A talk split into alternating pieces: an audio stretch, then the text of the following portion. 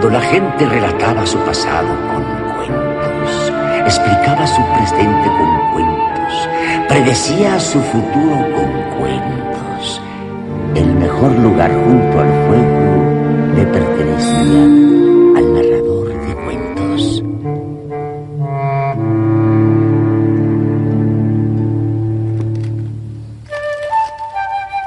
Hoy les contaré El soldado y la muerte.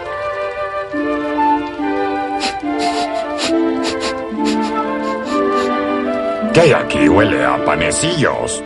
Es solo tu imaginación. Déjame ver. Claro que no. No, no. Hay cosas muy importantes aquí. Además, necesito esos panecillos para mi cuento. Narra ya el cuento. Quiero comerlos. ¿Es el viejo cuento? Añejo, antiguo. Ugh, un panecillo rancio. Comienza a mil leguas de nunca más. Tras 20 años de guerra, con un soldado de alma noble, con un solo chelín en el bolsillo y tres panecillos rancios para un largo retorno.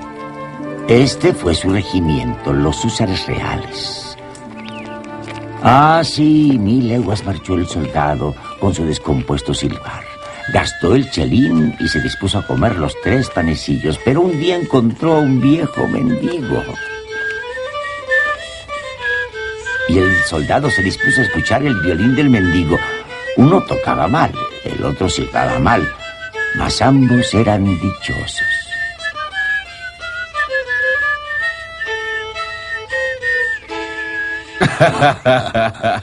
Bella melodía. ¿No vale una moneda? ¿Más? Pero no poseo nada. Puedo daros un panecillo. Sois un buen hombre. Os lo agradezco. Comedlo, señor. Alguien como vos merece un mejor silbido. Y partió el soldado retomando el descompuesto son. Pero algo sucedió en verdad muy extraño. Silbaba como... Bien, imaginen cómo sonaría un rubí si silbara. Y así continuó por el sendero hasta que encontró a otro hombre maltratado, de capa caída, y este hombre, sin chistar, hizo redoblar su tambor. Mientras el soldado alargaba su dulce trino, dio alegres pasos con sus cansadas botas, dio saltos y piruetas, entregó su segundo panecillo y vean cómo danza.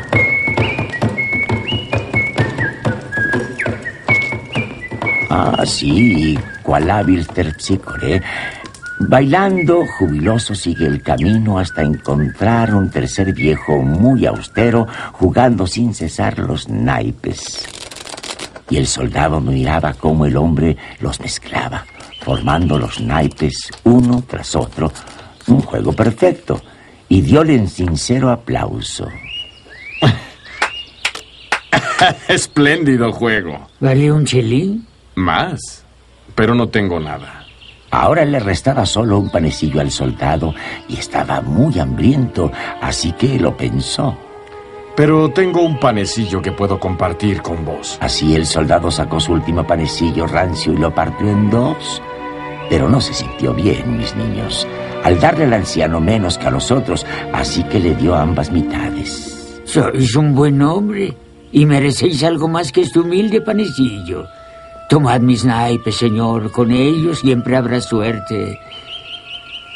Y tomad este saco. Es feo, pero mágico. Llamad a un ave o bestia, o a lo que queráis, y entrará ahí cuanto antes. Y así partió bailando y silbando con alegría con aquel saco. Caminó durante una noche y un día y llegó a un río. ¡Gansos! ¡Ey! ¡Entren al saco!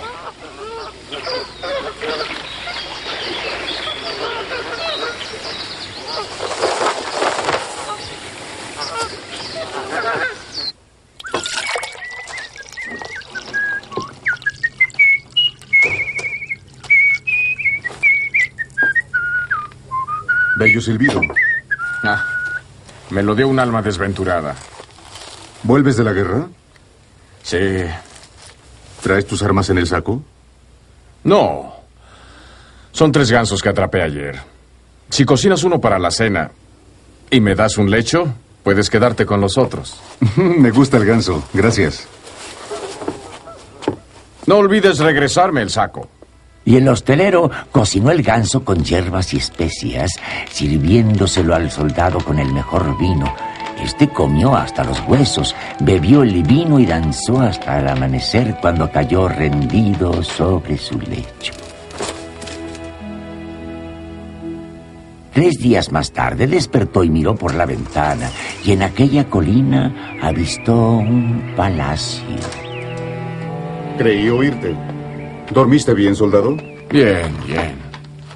¿De quién es el palacio? Tiene aspecto siniestro. Pertenece al zar.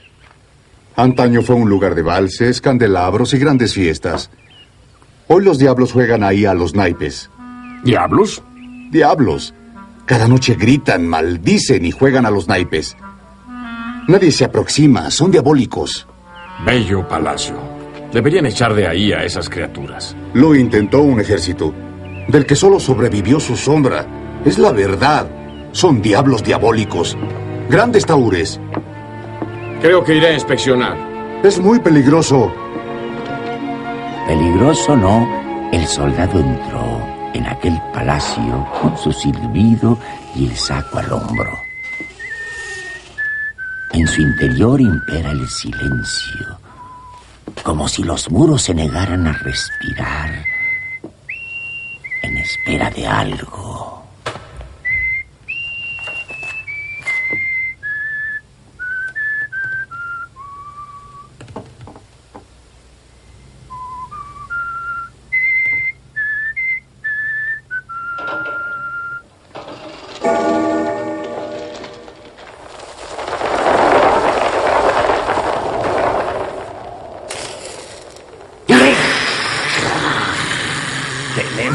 Visitante. Un huésped. Y está silbando.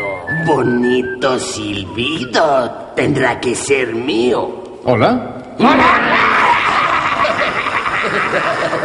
sé que juegan a los naipes. ¿Bien? ¿Qué apostaremos? Tu ser. Tu silbido. Tus dientes. Los colecciono. De acuerdo. ¿Qué pondréis vosotros? 40 toneles de oro. ¿Qué dices? Muy bien. Traed los toneles. ¡Los toneles! ¡Sí, que los traigan! ¡Traigan los toneles! Cuidado. Aquí va. Aquí viene. Bueno, juguemos. Y así todos se dieron a la suerte. El soldado repartió los naipes y ganó.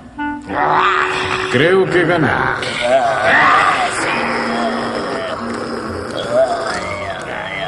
Y ganó otra vez.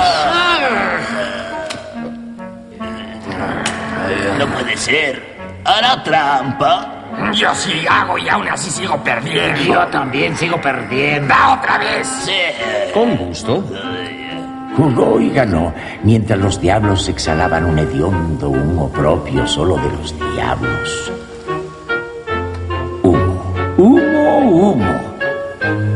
Ganó un juego tras otro, aunque los diablos ponían en práctica toda clase de triquiñuelas. En los albores del día, los 40 toneles de oro se acumulaban tras la silla del soldado, quien silbaba despreocupado. Bueno, amigos. Creo que fue todo por este día. No, no hemos terminado. No hemos desayunado y te comeremos. Veamos quién come a quién. ¿Saben qué es esto? Pues es un simple saco. Sí, eso es un saco. ¿Ah, un sí? saco. Pues por la gracia de Dios, entren.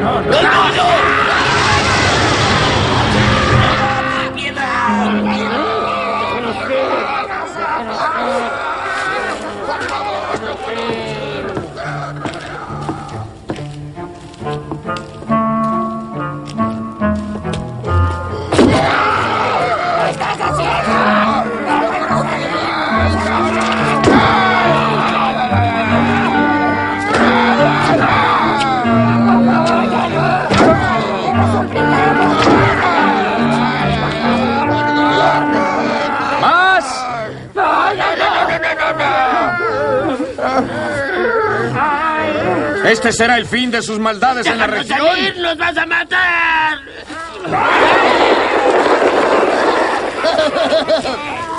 ¡Ay! ¡Suéltame! ¡Suéltame! No te soltaré, diablo, hasta que jures servirme fielmente. Sí, sí, eh, lo juro, lo juro. Recuerda tu promesa. Ah, ¡Ay, ay, ay! ¡Ay! ¡Arrancaste mi pie! Así es. Ahora vete y recuerda quién lo tiene. Marcharon al infierno y cerraron las puertas por miedo a ser seguidos por el soldado y su saco. Se estremecieron y exhalaron humo, humo, humo. Pero el soldado no siguió a los diablos. Era el héroe del pueblo y la estrella del zar. Pero por más que nos sonría la vida, la muerte siempre reirá al último. Oh, sí. Todo es felicidad para nuestro amigo el soldado y la magia de su saco. Favorecido por el rey, es un hombre rico ahora, esposo y padre, vive en el castillo, afortunado y protegido. No podía ser mejor hasta que un día, por obra de la fatalidad, un día, crueldad del destino, una terrible fiebre postró a su hijo. Empeora. Llamaron a médicos y curanderos y muy pronto en las habitaciones del niño hombres barbados debatían. Pero la fiebre no cesaba. Y el niño perdió el sentido. Mientras las grises barbas eran reemplazadas por sacerdotes en oración y un hombre de negro se aprestaba a tomar medidas. ¿Qué vamos a hacer? No he cesado de rezar y ya no puedo Vete. estar de hinojos.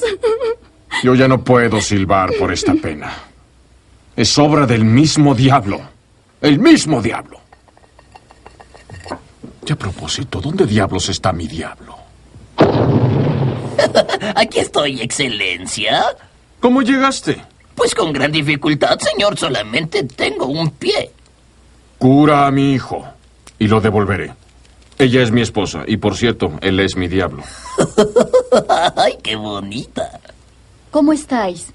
Vuestro hijo tiene fiebre. Veamos si es grave. Mm. ¿Qué veis aquí, excelencia? Veo a una extraña criatura Es la muerte, excelencia. ¿Dónde está? a los pies de mi hijo. Perfecto. Se recuperará. De estar en su cabecera moriría sin remedio. Bien. Ahora rociad el agua de esta copa sobre vuestro hijo.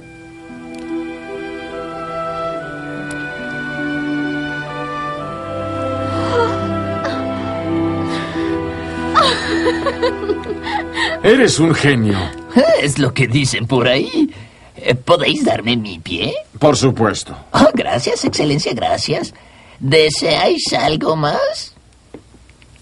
Dame la copa y te liberaré de tu promesa. ¿En serio? Oh, gracias, excelencia. Oh, flores negras. Y así el soldado decidió dedicarse a hacer eh, milagros. Recorrió el mundo en un camello con esta copa. Veía algún enfermo y levantaba la copa. Si la muerte estaba a los pies de la cama, él rociaba un poco de agua y le colmaban de bendiciones.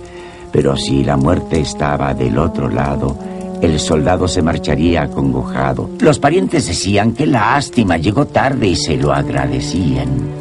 Pero casi siempre partía dejando dicha, felicidad y miles de alabanzas. Todo fue bien para el soldado hasta que un día, lejos de todos, recibe el triste aviso de que el anciano Saar está enfermo y desea verlo.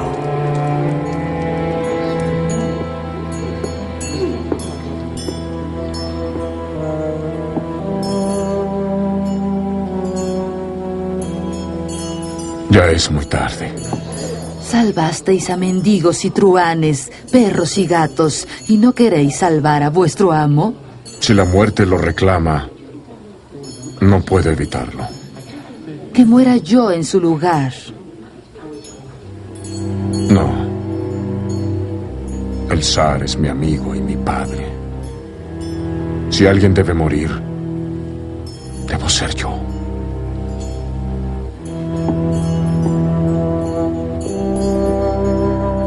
Muerte, llévame en su lugar. Te lo ruego.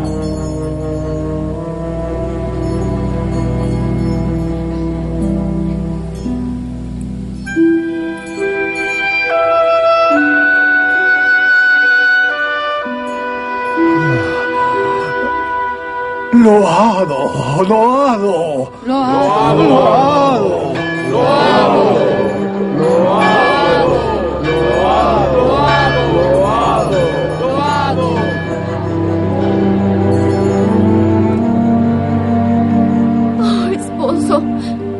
Esperanza?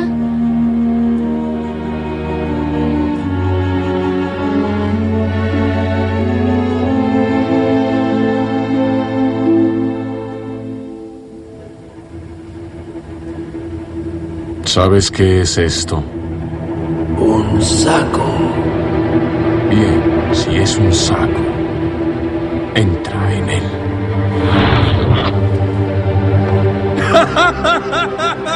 ¡La muerte entró en mi saco!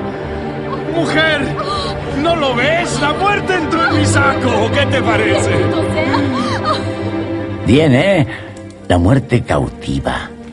La noticia pasó de una de las esposas del zar a la otra y cundió tan rápido como los rumores, porque eso era, incunden muy rápido. En solo cuatro minutos todo el pueblo lo supo y en 17 minutos todo el país lo supo. Y a la mañana siguiente el tema se discutía en más de mil lenguas. Dead and prisoner. Morte un prisionero. Todingefanger. Smith-Einstein. He olvidado el griego. Ekmalotizame tontanato. Exacto. Sí. El soldado, para asegurarse, partió con la muerte en su saco y halló un frondoso bosque y un altísimo árbol. Subió a sus ramas y de la más larga de ellas colgó a la muerte. Cayendo después, pero la ausencia de la muerte aminoró su caída. ¿Y nada moría? Nada. Raras batallas. Había guerras en muchos lugares, pero eran muy extrañas. Tras una carnicería con espadas y explosiones, aceite hirviendo y afiladas hachas, nadie había muerto. Los ejércitos finalizaban exhaustos e intactos. Los duelos se prolongaban todo el día, los rivales retornaban confundidos, los suicidas se arrojaban de los desfiladeros y tenían que subir de nuevo. Y mi amigo el soldado fue famoso en todo el mundo, pues de pronto todos eran inmortales. Allá en su palacio silbaba un trino de rubí. Y entonces un día se asomó a su ventana y vio su patio lleno de almas miserables, de patéticos seres vagando sin rumbo, todos esperando, esperando la muerte, la liberación de la muerte que no vendría. El soldado no resistió tal pesar y retornó al bosque.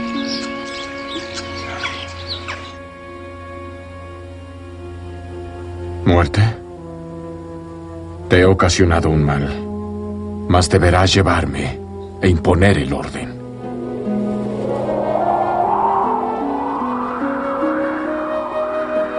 ¡Regresa! ¡Muerte! Pero la muerte temía al soldado y su saco, y no volvería. Estaba condenado a vivir mientras otros morían. La muerte no vendría por él. No por el soldado, hueso duro, viejo lobo. Vivió, vivió y vivió hasta que no pudo soportarlo. Y arrastrando sus restos por los confines de la tierra, descendió a los infiernos.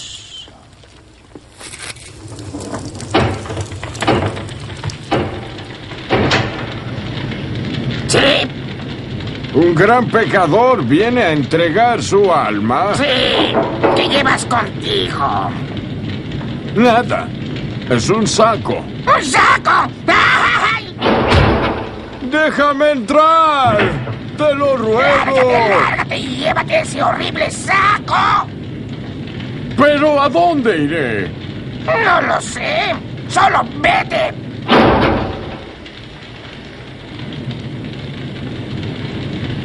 No me iré si no me dan un mapa del cielo y una forma de entrar. ¡Toma!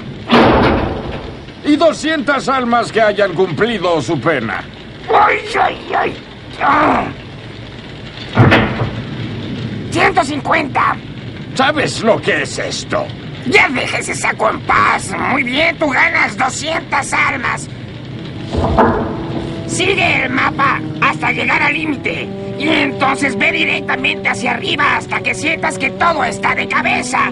Ahí comienza el cielo. Una vez ahí, sigue la música del órgano.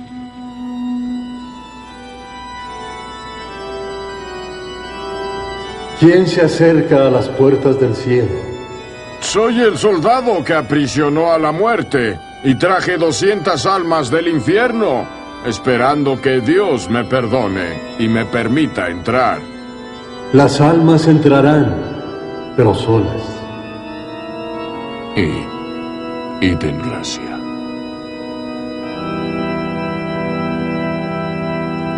Toma este saco.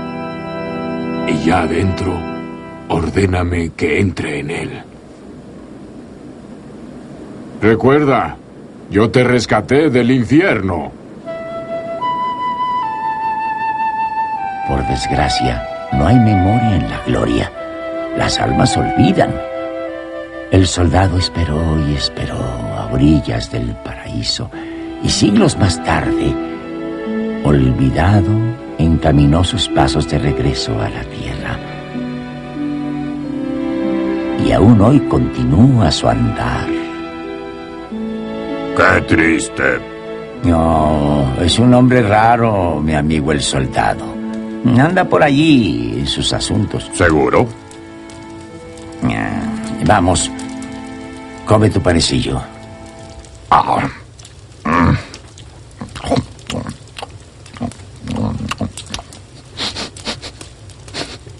¿Sabes qué es esto? ¿Un saco? Sí, es un saco. ¿Por qué no entras en él? Me probaba.